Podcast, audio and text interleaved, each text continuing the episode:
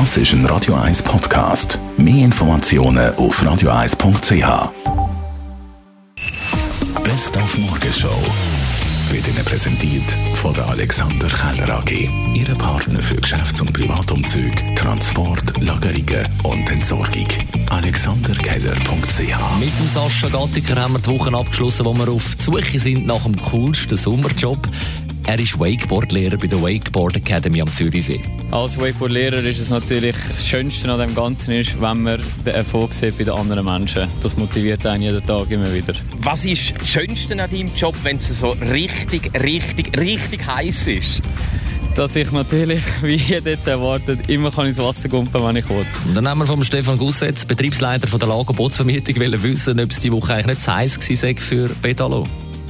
Ja, was wollte man sagen? Die Erfrischung muss man vor Augen behalten, die man dann kann haben. Man fährt ein bisschen raus auf den See und dann kann man es wirklich chillen und gemütlich und immer wieder das Wasser um sich herum hat, kann man gerade reingumpen. Ja, vorher auch nicht so. Und wenn man dann in Zürichsee gumpelt, haben wir vom Autogebadmeister Stefan Lanz wissen, ob die Brühe nach dieser Woche überhaupt noch sauber ist sehr sauber. Der Zürichsee ist eines der ganz sauberen Gewässer in der Schweiz und da kann man wirklich bedenkenlos baden. Was vielleicht aus eurer Sicht mal schön ist, wenn man sich vielleicht nicht gerade vor dem Baden eingecremt, sondern halt erst nach dem Baden. Und dann, unglaublich aber wahr, haben wir doch mal noch etwas anderes gehabt, nebst Sommer und Hitzewellen. Und zwar haben wir über die Fokuhila geredet, das mit dem Zürcher Starkwaffeur Edin Belaid. Über die Rückkehr, sei wieder im Trend, kennen wir ja von Dieter Bohlen oder Matthias Reim aus den 80er Jahren. Darum frage, ob der Frisurenschreck eigentlich eine deutsche Erfindung sei.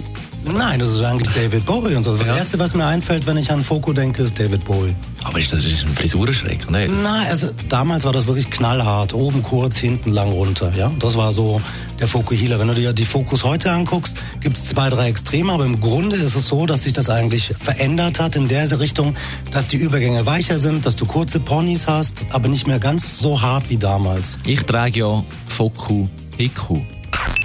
Die Morgenshow auf Radio 1.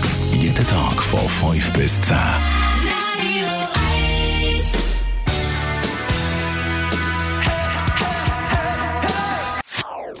Das ist ein Radio 1 Podcast. Mehr Informationen auf radio1.ch.